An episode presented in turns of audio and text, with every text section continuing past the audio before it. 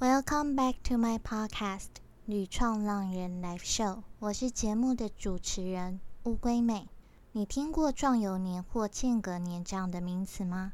其实他们就是所谓的 gap year，在外国一直以来都非常的盛行。这个概念来自于西方国家，有一些青年在高中或大学毕业以后，就会休学一段时间，到海外旅行和留学。去感受不同的社会文化和环境。当然，后来有一些人没有办法挪出这么长一段时间，所以也衍生出 gap month 和 gap week 这样子的概念，让很多人跃跃欲试。但是有一些年轻人也会怀疑，给自己这样的一个人生顿号，真的有机会遇见更好的自己吗？今天我们邀请到的来宾，他就拥有非常丰富的 gap year 经验。他曾经到法国当交换学生，在欧洲不同的国家旅行，也在后来到澳洲打工度假一年。借由这些历练，让他看到不一样的机会与选择，一直到现在走入斜杠生活，成为一位自由工作者与创作者。在节目开始之前，我想先跟你说声抱歉。虽然我已经很尽力在后置的时候改善音质，但因为这一次录音的时候有一些状况，改用了另外一个录音软体的关系，在收听的时候可能会出现偶尔断字或音质不太好的状况，还要麻烦您多多体谅与包容。另外，我想先念一则来自网友的留言，这名网友的别名是乌龟妹的小粉丝，他说乌龟妹很用心，声音也好好听。非常谢谢你的留言，让我有点不好意思。我也希望能持续做出更好的节目内容，帮助到每一位收听节目的人。无论你现在是在 Apple Podcast、YouTube、Spotify 或 SoundOn 上面收听《旅创浪人 Live Show》，记得订阅这个节目，这样你才能收到最新一集的通知哦。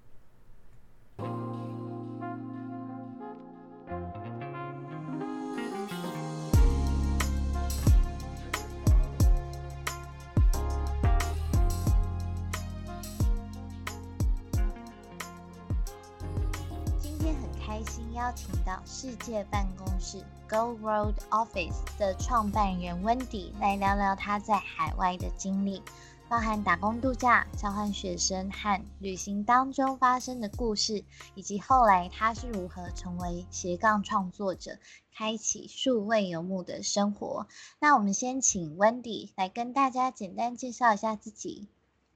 Hello，大家好，我是温迪，很开心今天有机会受到乌龟妹的访谈邀请，让我可以解锁人生第一次的 Podcast 访谈经验，让屡创浪人来分享自己的故事。那我就从我们两个认识的社群平台世界办公室开始讲起吧。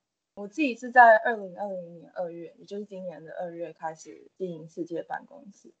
那我算是比较随心所欲，就是凭感觉的在经营这个品牌，就不会给自己限制太多，说它一定要发展成怎么样子的社群。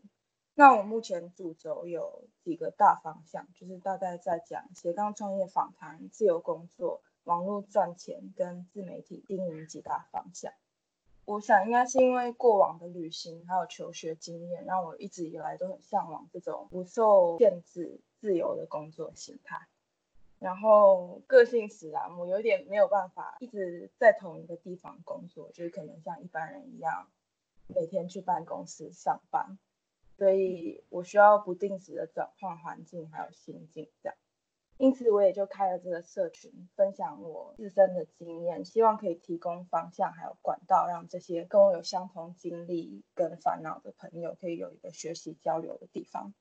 在经营的过程当中，我发现斜杠创业访谈的反应特别的好，所以 maybe 有时候也可以把这个变成音频。然后也因为这个访谈，我结识了很多很有想法、有热情、充满干劲，我自己觉得非常有趣，在不同领域发光发热的创作者们。所以也是蛮感激有这些机会，让我可以把这些大家很不一样的经历还有故事，透过我的平台，用文字或是未来的任何方式去分享给读者。然后每一次当自己读完这些创作者的故事，我也会觉得很感动。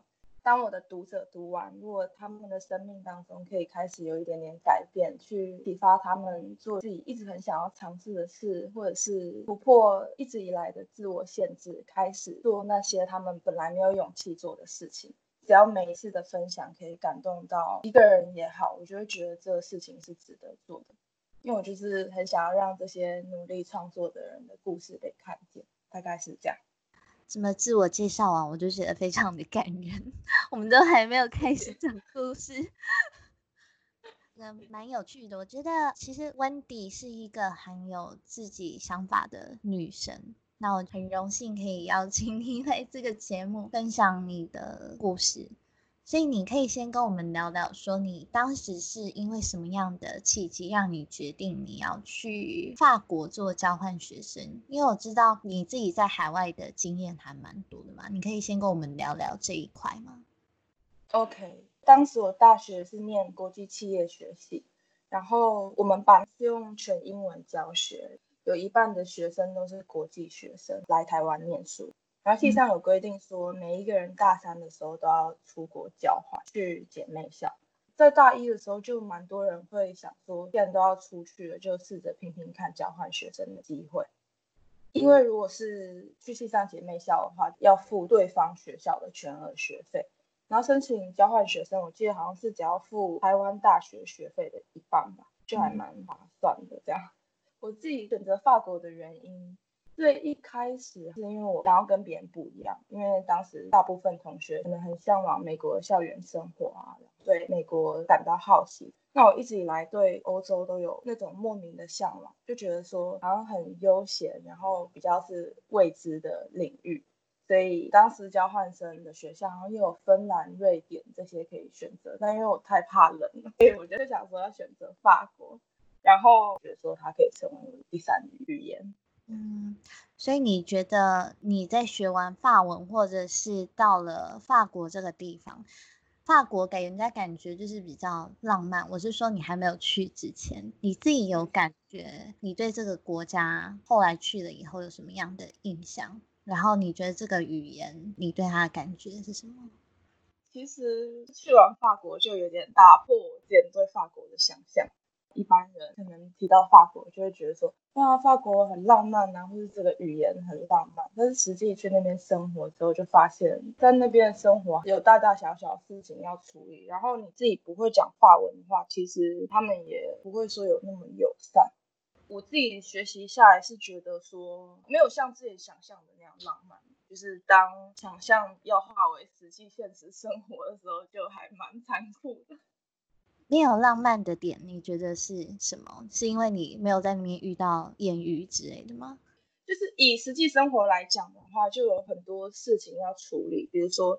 你就要去银行办银行卡这种，或者是要去移民局申请签证。那其实一开始去的时候，我自己法文也很不好，但是有很多东西他们是只能要你用法文沟通这样。那如果你讲英文，就是觉得说，哎，为什么你来我们的国家，但是你没有学好我们的语言这样？那我觉得这在法国是蛮常会发生的状况。嗯，对。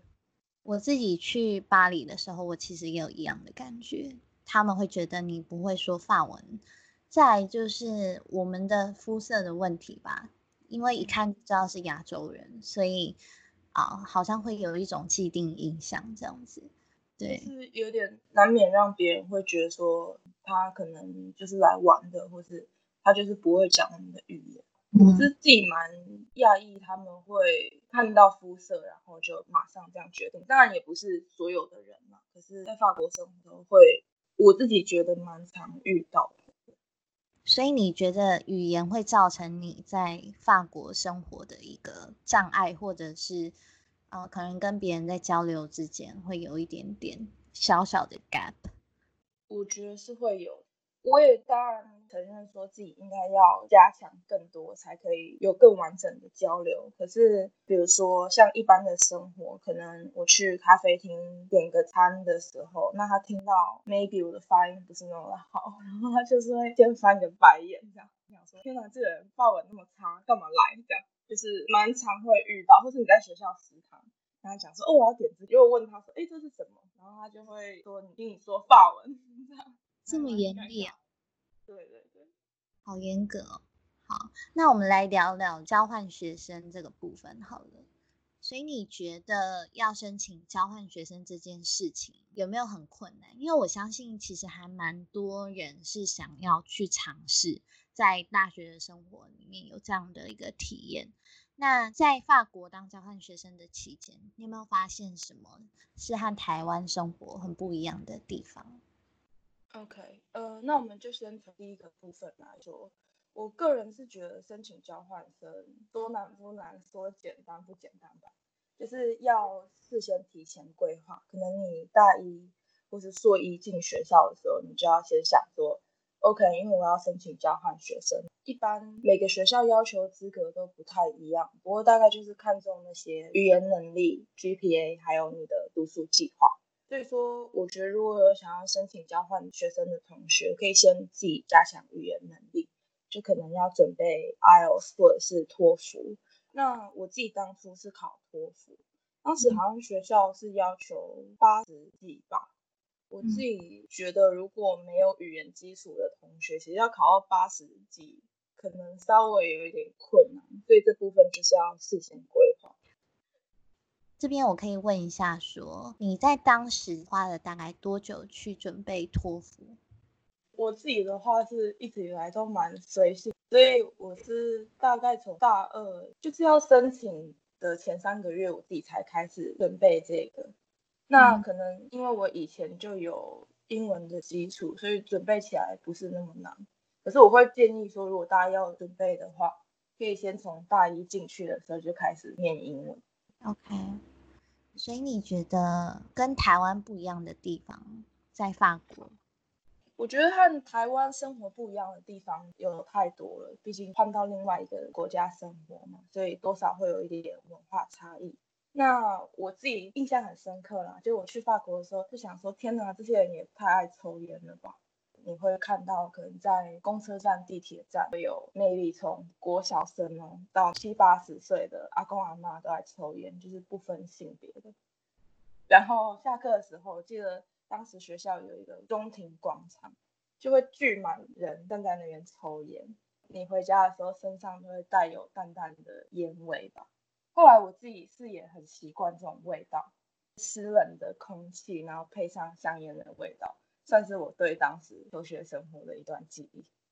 嗯，在打招呼方面，你觉得有什么不一样的吗？对法国人，你在巴黎的时候应该有发现说，他们很喜欢跟别人打招呼，就是他们在路上的时候就会跟你说，哎，Bonjour，然后早上晚上都会跟你问安。那我有时候会觉得还蛮温暖的，因为自己在外面其实有时候都会发生很多鸟事，然后当有人跟你擦肩而跟你 say hi，就会觉得哦，好感动。你的经历跟我的不太一样，因为我第一次。去法国被法国人吓到，就是因为他们打招呼的方式，他们是直接走向你，就开始 kiss on your cheeks 三次吧，印象没有错误的话，好像每一个地区会不一样，次数会不一样。但我那时候吓到，想说，我第一次来法国，然后怎么会被这样子的对待？我当时好像没有这种感觉，因为当时我在台湾的时候，我们班就有一个。海地人，那他也蛮常去法国，因为他母语是法文，然后他就先跟我练习，后来我就觉得很正常，然后我自己蛮多亚洲的同学，一开始都会觉得有点不习惯或者吓到，然后我自己是觉得这种交流的方式蛮温暖的，可能是因为每天都在发生，然后后来就觉得哦，不用这个打招呼的方式也会觉得有点怪，说再见的时候也要这样，没错。所以以后可能要先在台湾先练习，再出发，你才不会被吓到。真的习惯就好。嗯哼，那你在法国当完交换学生以后，你有到其他欧洲的地方去旅行吗？你可以跟我们说一说你去了哪一些地方。其实我当时是去蛮多地方旅行的，因为就想说要把握这些在欧洲求学的期间，好好去看看这些在台湾比较没有机会看到的。因为我当时很害羞。我就想说，要给自己设一个课题，是独自去旅行，好好跟不同的陌生人交流。所以我大概就去了法国、英国、瑞士、荷兰、比利时、西班牙、意大利、北欧的丹麦、匈牙利等等的地方。算是放假期间的话，我就会自己一个人出去旅行。我还记得当时的我很害羞，然后我会早上的时候在他手那边先坐着，然后观察大家，看谁比较好聊天，就要鼓起勇气这样，就是想了三十分钟，想说 OK，那我现在去找他搭话。不过最后也因此交了很多好朋友。对于当时我来说，其实这算是人生的一大突破。对。我觉得去国外会发生很多意外的惊喜。再就是你会想要去突破自己，像我之前在当志工的时候也是，就从一个很害羞的小女生，慢慢的你要有点逼迫自己去突破你的舒适圈，因为你现在都出国了，你不去跟别人交流，其实好像也少了什么，好像也蛮可惜的。所以你因为这样的经验，算是让你学到了蛮多的东西，对不对？你的个性上有没有因为这样子而开启你的画家之突然让你从一个非常内向的女生，再回来以后变得很不一样？嗯，我觉得多少会有，因为在旅行或是在学校的时候，会跟自己文化背景不一样，还有职业或是学习领域差很多的人去交流。就会慢慢练成说比较善于跟别人沟通，或者是去聊天。那在以前的我，可能比较没有办法这么自在的跟陌生人展开一场交流。嗯，所以你觉得这个东西是会让你很有所突破的？对，当时因为去法国好像才十九二十岁，所以真的是一大突破。你真的很勇敢，一个人去了这么多的地方。我是觉得说，当时因为可能太年轻了，就不会想那么多。我们好像都不会去预设太多，想很多困难，然后就直接走了。可是对于某些人来说，好像这个部分会是障碍。对，我觉得如果想太多的话，很难走出去。就很像我们平常在做事情一样，很多的困难跟限制，好像都是来自于我们想太多。可是你实际到那个地方，很多事情是跟你的想象不一样，然后你想象的坏事，可能也都没有发生。真的，对。那你去了这么多国家，一定有发生很多的故事，有没有什么故事是让你很印象深刻的？这部分的话就有太多，因为可能是我是一个比较感性的人，就可能发生一件小事，我都会觉得很感动，有时候都会默默觉得天哪，我怎么那么幸运会遇到这些这么棒的人。不过有几个比较印象深刻的事情，就是当时放假的时候，我可能会自己或者和好朋友去住 Couch Surfing。Couch Surfing 就是沙发冲浪，它是有一个网站。当时好像是免费的，然后你就可以自己去陌生人家住，然后他虽然是说沙发冲浪嘛，不过有时候也会住到还蛮不错的地方，就是不一定只是一个沙发，然后我就会觉得说很温暖吧，因为有时候你可能才刚认识别人，maybe 三到五天，然后他们就给你自己家的钥匙，贵重物品也都摊在那里，会觉得人跟人之间的信任是可以这样子立即性的。然后这部分我觉得很感动。嗯，这种信任的东西，我觉得在旅行当中看到，真的会觉得你内心有很大的冲击。像我自己也有这样的感觉。我也尝试过很多次沙发冲浪，然后我也是有看过你去住的家里的主人非常的信任你。嗯，对。那你遇到那种感觉，可以一起分享你们的故事，快乐的时光。明明没有认识很久，可是你会发现说，哎，他怎么有办法这么信任我？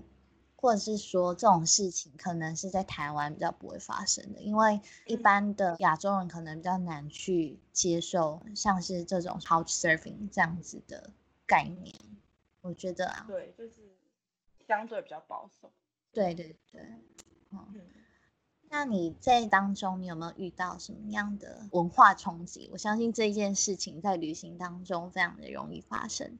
那你遇到文化冲击，你怎么样去调试你的心情来面对？我觉得多少还是会有，可是可能就像我刚刚提到，就因为我当时年纪比较小，然后我本来好像就算是蛮 open mind，的，你这样说好像不太好，可是。不会去想太多，所以遇到什么问题可能就想办法去解决这样。那有时候文化冲击的部分，可能是我当时在寄宿家庭的时候，他们都超级晚吃晚餐的，就是法国人，可能到最早差不多是九点半吃晚餐。然后这部分对我来说，我就觉得天哪，我现在都快饿死了，怎么会要等到九点或是十点或是十一点才吃晚餐，就有点没办法接受。对，哦，西班牙人 很晚吃晚餐，我也没有办法接受，真的。然后我就回到家可能才五点，我就觉得，那我现在是要吃还是不吃？这样，对对。这一点真的算一个文化冲击，因为台湾人真的超级早吃晚餐，可能五六点开始吃，对，所以对很容易很早就开始肚子饿。真的，这个文化冲击还蛮有趣。所以你后来当完交换生以后，也去这么多地方旅行，那你后来怎么又会跑出一段是你决定要去澳洲给自己一年的 gap year？当时。我一开始申请签证是因为前一年的时候，我跟当时的男朋友要分手，然后就在冲动之下，我就想说我也要去澳洲，所以我就申请了签证。然后在去澳洲的前几个月，我那时候是在国小当老师，在学期结束放寒假的时候，我就想说，哎，我的澳洲签证要过期了，就我就突然产生一个念头，想说那我就去澳洲看看。我好像是在要飞澳洲的那三天才买一个机票，然后我想说，那我就随便选一个地方，就跑去达尔文，因为它就是比较热，就只要带夏天的衣服。我就这样子到了澳洲的北领地达尔文，展开这一年的奇幻冒险吧。所以好像也不能说就是事前就决定好了，而是有点像是时间到了，然后去澳洲看看，旅行一下，转换生活圈也蛮好的。所以不是计划好的，但是自然就发生在我的生命里面。嗯，所以这个 gap year 有点算是误打误撞跑出来的。可以这么说。嗯，那虽然他是误打误撞跑出来的，可是我相信说，其实这个 gap year 在你的生命当中应该是很重要的一段时光。在这当中，应该发生了很多很多不一样的事情。所以你觉得，在这一年说长不长、说短不短的时光里面，最让你印象深刻，或者是你觉得很宝贵的经验是哪一段？你在那边大概有尝试了什么样的工作？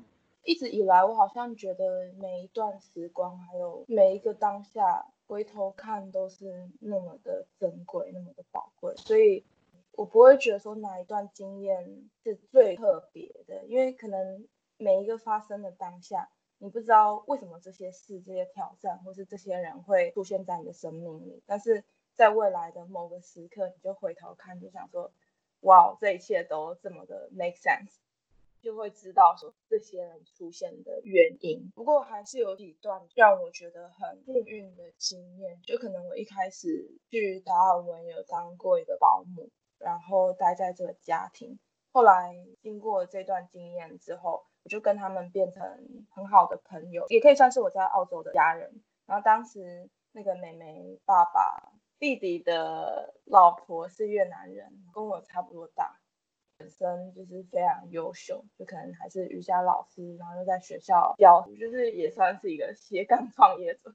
然后。就会觉得哦，我们的年纪很相近，但是他启发我很多想法。那还有其他经验的话，就是我去一个放牧场工作，也是因为那个美眉的爸爸他是一个牛的博士，所以他就说哦，你来澳洲一定要体验在台湾没有办法做的事情，然后就推荐我去放牧场工作。那当时我们在那个放牧场，可能。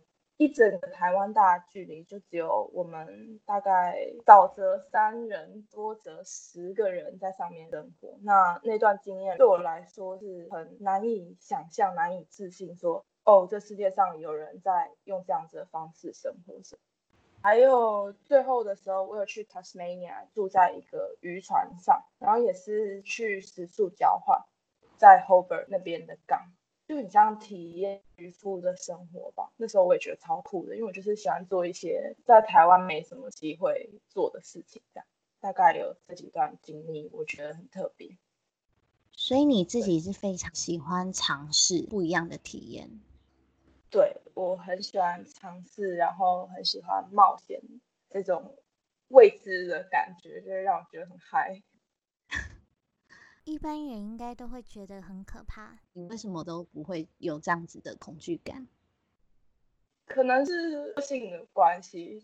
maybe 当时在欧洲的自己旅行这种经验会影响到我。不过这种自己旅行或是自己出去接触陌生人，对我来说好像一直都不是一个挑战吧。就是觉得说，哦，这就是很自然可以发生的事。maybe 是我自己的人生设定就是这样。所以你觉得在像是你刚刚说你到放牧场那一段，你有遇到一些资本家吗？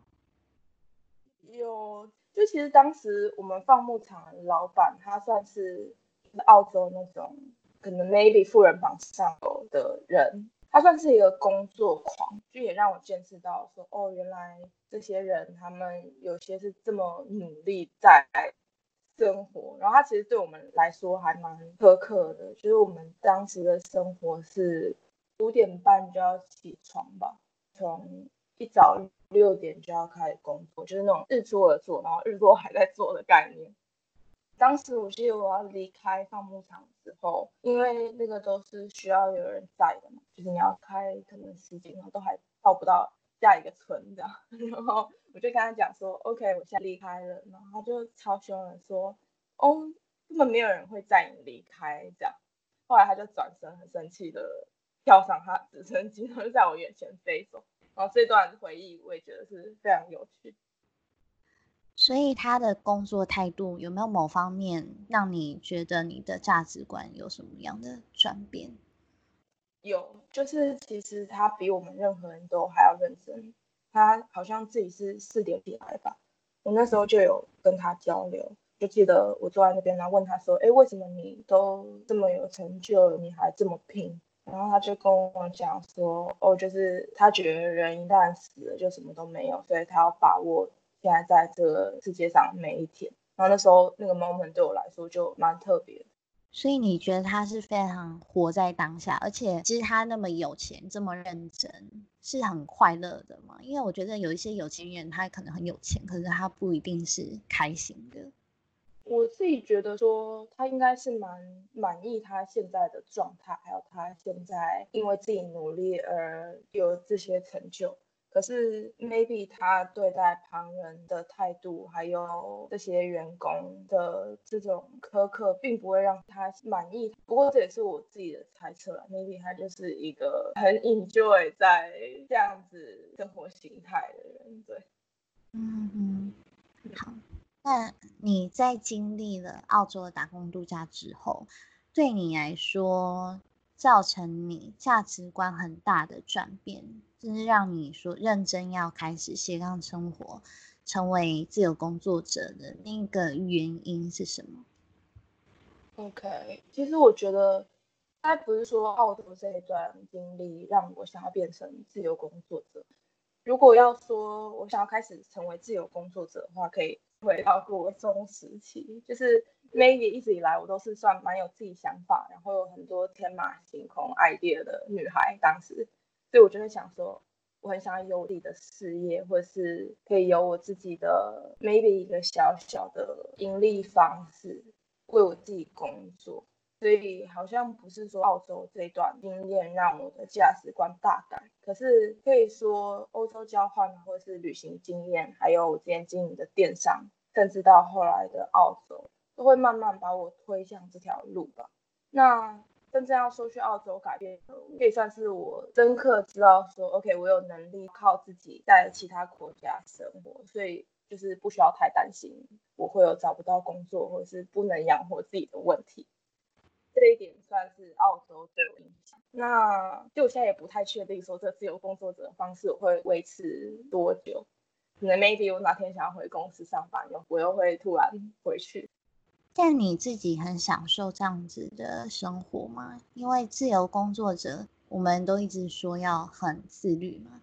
你要做什么是要自己去安排，没有人会盯着你，所以你自己会很 enjoy 这样子，像是我们讲的说游牧啊，或者是斜杠的一个工作的模式，或者是这样子的生活形态。我觉得这部分是要看一部分呢，我是很 enjoy 在这个。可以自己决定自己行程，然后可能我哪天想要去图书馆工作，哪天想要去咖啡馆工作，哪天想上山工作，我就可以自行决定这样临时起意的生活方式，我是很喜欢的。可是另外一部分就是，其实自由工作者的收入对我自己而言，现在还是有一点相对的比较没有那么稳定，所以我就是还是会担心，想说这个月会不会没有达到我自己想要的那个标准，这样。嗯，那你有找什么样的方式去克服这个问题呢？我自己现在是告诉我自己说，我是在就是累积的一个过程，慢下来，然后持续相信自己，像是心态上的转换吧。所以你在心态上面，你觉得你自己是怎么样去调试这一块？我每天就告诉自己说。心态放稳，然后一步步的走就好，不要太心急。因为其实我算是一个还蛮急的人，可是我每天都会告诉自己，就是现在做的一切都只是一个过程，然后是在为未来累积的。这样，只要每一天有更进步，往更好的方向前进，为了达成那个目标，这一切都算是过程吧。就是要慢慢灌溉，慢慢去努力。最终才会有自己的那片小花园、小天地。我觉得这样子就已经很棒了，因为成为自由工作者其实也是一件非常不容易的事情。要做到心态的调整，其实是要经过很多时间的累积，或者是你要慢慢的去知道说，哎，我自己到底想要的是什么。然后我要怎么样慢慢去调整自己的脚步，去达到自己想要的目标？嗯，那我相信，虽然你刚刚说你会成为斜杠或者是自由工作者，不是完全都是因为这个 gap year 的原因，但是某方面这个东西，你说也是对你有很大的启发。那因为你已经尝试过了，所以我想要问你说，gap year 对你来说是值得的吗？如果有听众没有方向，你觉得你会给他什么样的建议？我觉得非常值得，不过这也是我自己看法，所以我不能去推荐每一个人还要去尝试这件事情。可是我会觉得说，因为还蛮多年轻人，可能他上完大学的时候，会完全不知道自己之后要干嘛，或者是没有方向。那我觉得说，多多出去找人交流，也不一定说非得要到国外，或一定要做满一年什么的，就是多去跟不同领域的人交流，然后做自己一些 maybe 你很想尝试，但是没有机会尝试的事情，然后去接触不同领域的人。这将会带给每一个人的生命有很大启发。然后，当你看到这些不同可能性的时候，你也会在过程当中更认识自己，更清楚的知道说自己要的是什么，还有不要的是什么。然后，尤其我觉得亚洲是相对是比较保守，这是我自己的观点啦。那我们在成长的过程当中，可能会常常被灌输说，OK，成绩就是一切，那你要念书才会有未来这种观念，至少。我自己是觉得我在求学时期蛮常会有这种想法的，后来就会导致说我们大学毕业后念了这么多书，然后然后嘞，就是还是有很多不知道自己要干嘛的年轻人。那我会觉得其实这是一件超级正常的事情，因为我们都还是在很年轻探索的阶段，那是一个不断寻找的过程。所以我会觉得说，当你还不知道要干嘛的时候，不用太紧张。就是去探索、去交流，慢慢的在这个过程当中，你就会更认识那个真正的自己。这一段真的讲的非常好，而且完全讲中我的心声。因为我在去旅行之前，我也觉得人生好像就是一个公式，就是念书，然后工作、存钱、嫁一个好老公或娶一个好老婆。然后基本上再就是你要考虑你要退休什么时候退休，好像人生就是这样子。可是我不能说你出国就一定会有什么样子很大的改变。但是在这个过程当中，你真的会不断的去更探索自己，就像你讲到的，你会更了解自己想要或不想要的是什么。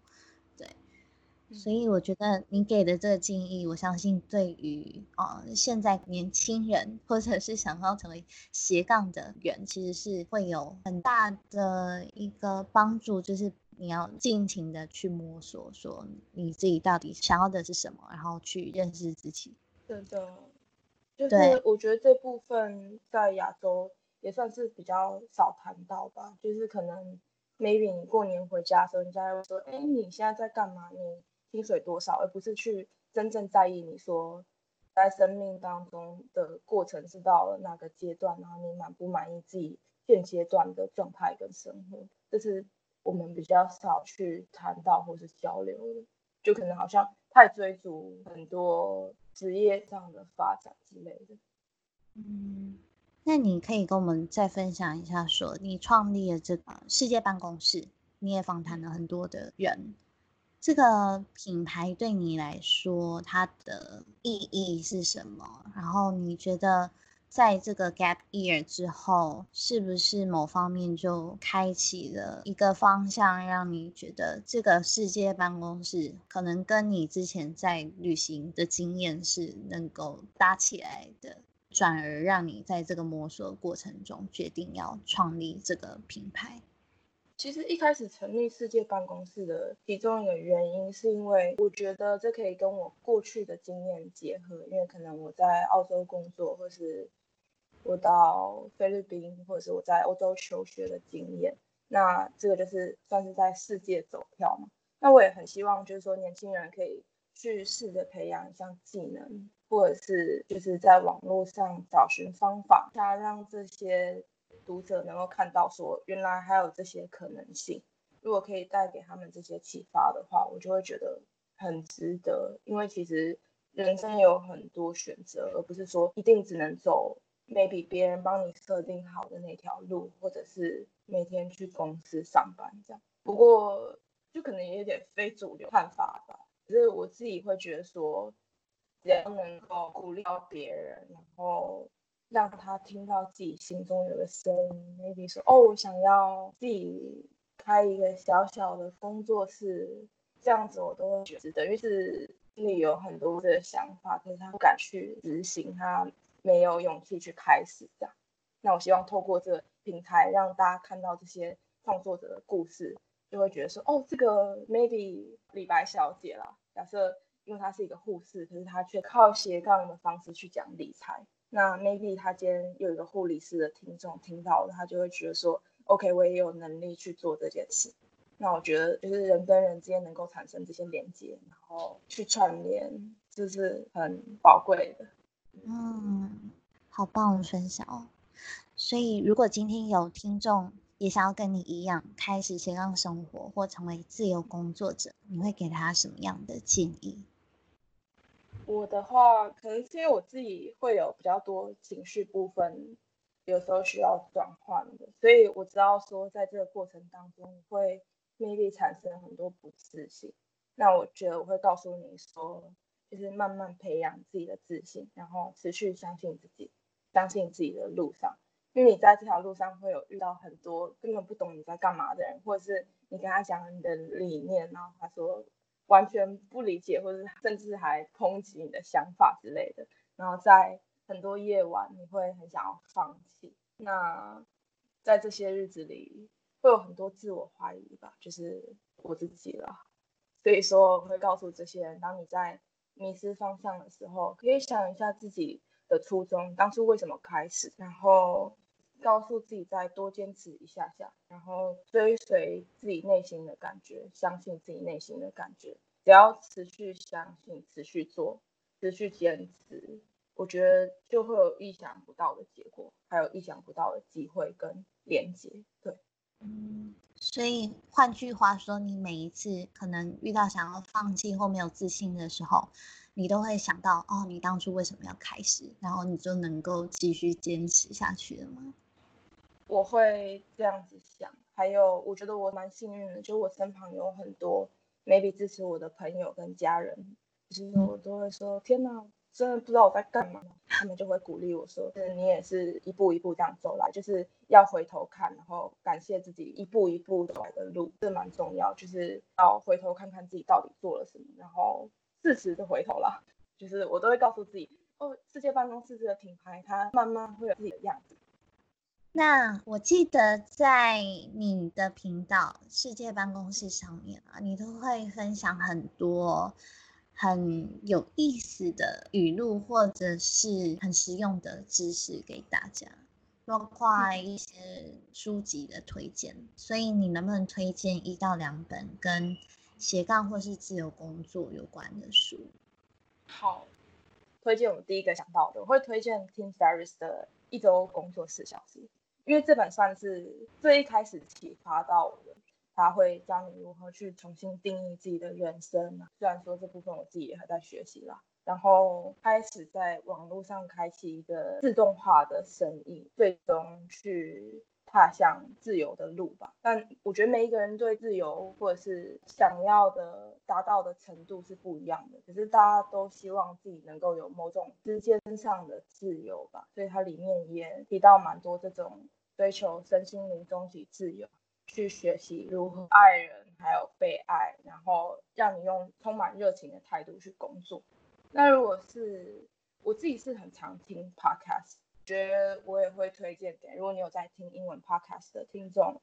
我自己蛮常听 Gary V 这种很励志的演讲啊，很励志的话内容，因为我只要一听就会被启发。那我觉得说可以找寻说，你看什么样的内容，看什听什么样子的内容，你会被点燃，会突然充满热情。那我觉得去想办法找到这些内容。嗯，温迪真的跟我们很发自内心的分享他所学到的、所知道的。我完全可以从你的分享里面感觉到那种能量，谢谢，很开心有帮助，一定会，一定会对很多人有帮助。那我最后想要问 Wendy 一个我固定都会问来宾的问题，你觉得你的人生哲学是什么？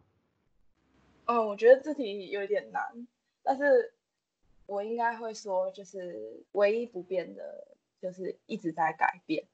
可能是我自己也常常在改变我的状态、心境、想法的环境，所以我会觉得生命当中唯一不变就是一直在变。我会说持续做好准备，生命会为你留下最适合，那一切安排都是最美好的，所以我们就珍惜眼前的人事物，然后健康快乐就好了吧？对，嗯。很棒的人生哲学，唯一不变的就是一直在变，嗯，这点非常认同。嗯，那 Wendy，你未来有没有计划说要开设自己的线上课程，或是推出什么样的服务？有的话，内容会跟什么相关？可以跟大家说一说。OK，那未来的话，我确实有想要开课程跟提供服务的打算，但是我目前应该会先专注于。先累积自己的实力，还有增加内容量。那线上课程跟服务应该会跟行销相关的主题有关。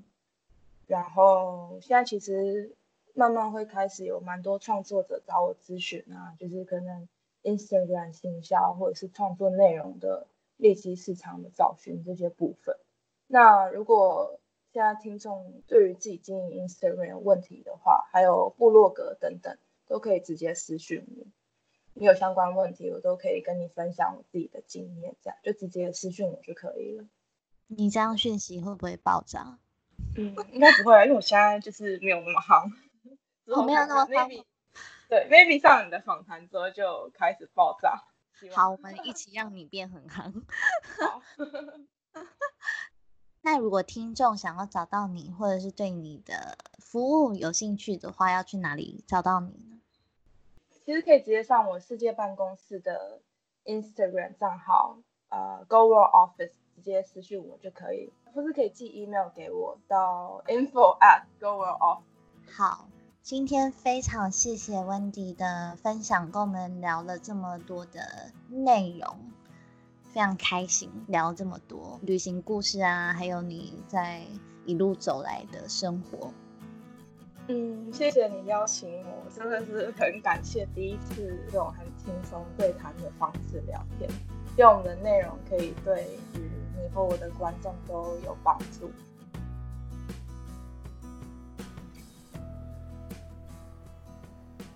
在这一集的节目当中，温迪和我们聊到几个重点：一，我们很常经历一个时期，是念了很多书以后，还是不晓得自己到底要什么，但这是很正常的事，也是一个不断寻找自己的过程。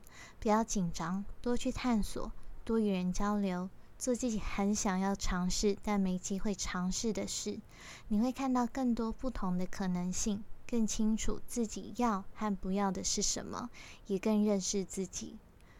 二，即使还没达到目标，也要相信这是一个累积的过程，不要心急，慢下来，持续相信自己，一切都只是一个过程。只要每天更进步，往更好的方向前进，慢慢灌溉，慢慢努力。最后一定会成就那一片属于自己的小花园。谢谢你的收听。如果你喜欢今天这集的内容，请你到 Apple Podcast 帮我留下五星评分，给我一些建议或鼓励，并分享给其他需要的人，让更多人有机会收听到这个节目。在节目的最后，我想请你想想看。你为了成为更好的自己，努力达成的那个目标，当初的初衷是什么呢？欢迎你在 Instagram 上截图这一集的节目，并 tag 我，让我知道你有在收听这个节目，也私信我告诉我你的答案。我的 Instagram 是 Turtle Girl T U R T L E G I R L 底线。Travel T R A V E L。同时，如果你想要收看这一集内容的文字稿，可以到我的部落格“乌龟妹出走旅行”。在文章里面也可以找到世界办公室的相关资讯哦。下一集的节目会邀请到来宾与你分享他如何透过永续发展实现自己的理想与目标，成为创业家。期待你一起加入收听这位来宾的故事，记得订阅节目，才不会错过最新的内容哦。So, live better, live with passion, and most importantly, live on your own terms. Till next time.